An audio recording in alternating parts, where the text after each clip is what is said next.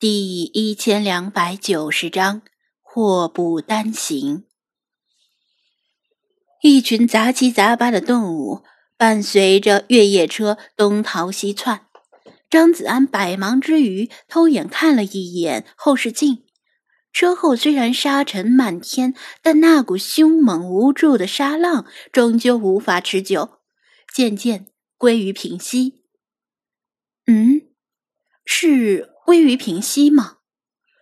这速度也太快了些！是男人，你好歹撑过三十秒啊！有什么东西似乎不太对劲儿。后视镜的视野终归有限，他揪住理查德的双爪，把他拎出车窗外，飞上去看看后面发生了什么情况。你是魔鬼吗？没看见那只秃鹫或者猎鹰都被吸下去了。理查德抗拒万分，死活不愿意。没办法，张子安只能把他强行悠到空中。理查德扑腾着翅膀，紧跟着越野车飞行，嘴里不停的咒骂张子安没良心。他看到越野车周围那些猫、狐狸、蜥蜴之类的死敌，就感觉尿意上涌。他们为了保命，暂时没搭理他，但之后会发生什么，谁也说不准。你不把后面的情况搞清楚，就别回来了。他做事要关闭车窗。理查德无奈，鹦鹉又不擅长飞行，扑腾一会儿就没劲儿了。但好鸟不吃眼前亏，决定暂时忍让一二。他回头望去，吓得嘎了一声，差点儿背过气去。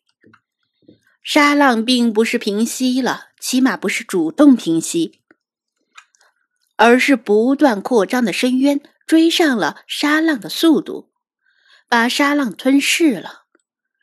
金色金字塔所在的位置，也就是魔鬼之海的中心。由于地下矿洞塌陷。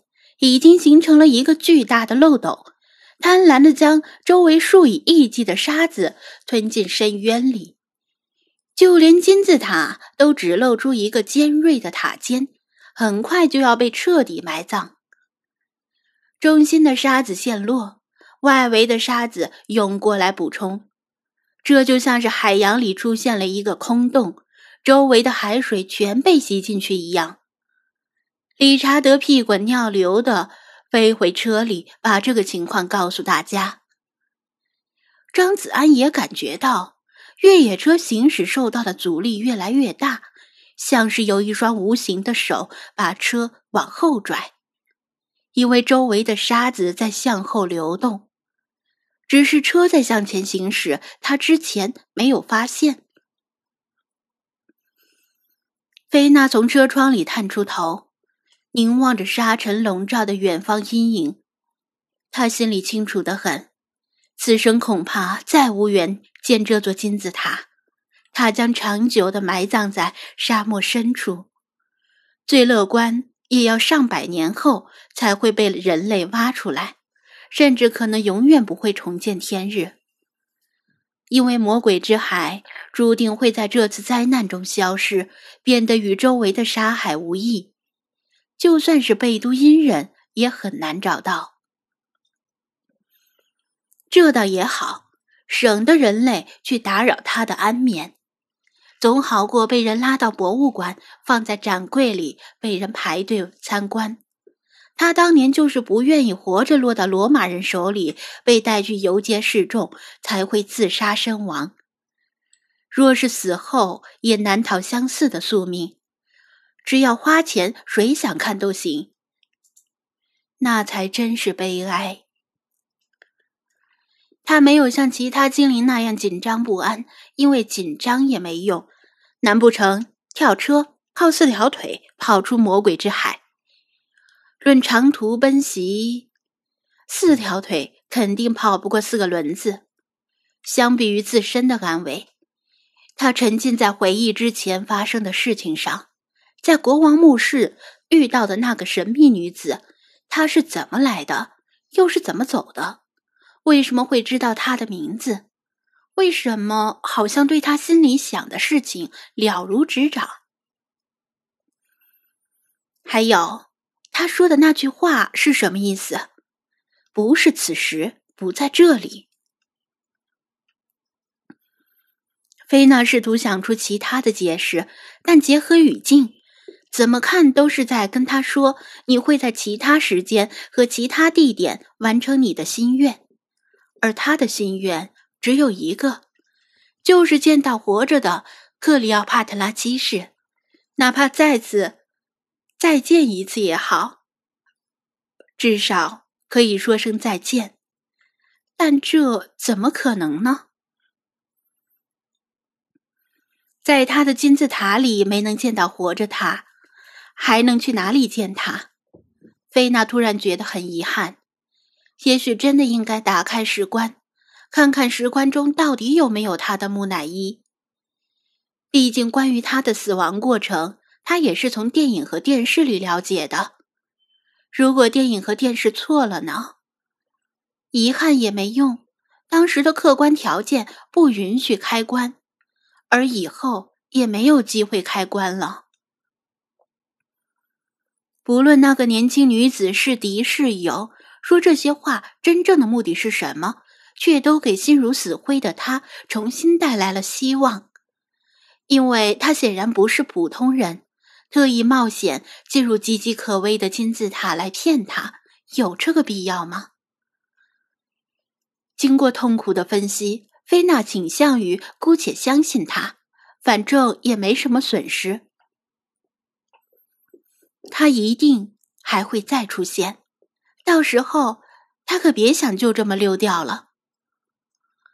离魔鬼之海中心越远，矿洞塌陷的威力也就越小。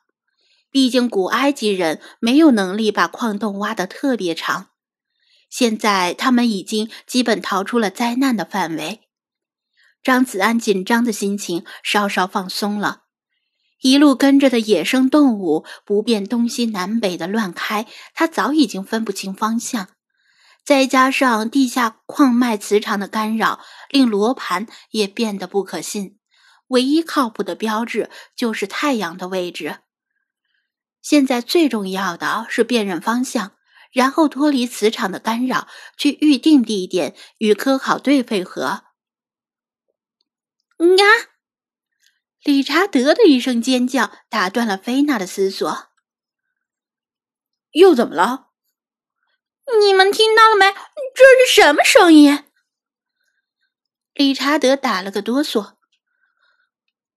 本大爷听着像是鬼哭狼嚎。张子安侧耳听了听，但发动机的噪音太大，他什么也没听到。其他精灵似乎有所察觉，并非理查德又在哗众取宠。菲娜脸色巨变，不好，是黑风暴。从纳巴利的叙述中，大家已经了解到黑风暴的可怕，但从常理上讲，这种罕见而极端的气象灾难并不容易出现。难道他们就这么倒霉？黑风暴，你确定？张子安不无怀疑的问道。他弯腰看了看天色，天空还算晴朗，怎么看都不像是有风暴的样子。菲娜怒道：“你在质疑本宫？不，我哪敢？只是……”张子安还没说完，耳中也听到了异响。那是排山倒海般的呼啸声，极为尖锐高亢，发源于身后，像是无数的妖魔鬼怪从魔鬼之海的深处涌出来。理查德使劲挤挤眼睛，他的夜盲症又发作的迹象。是本大爷的眼睛花了，还是怎么回事？要下雨了？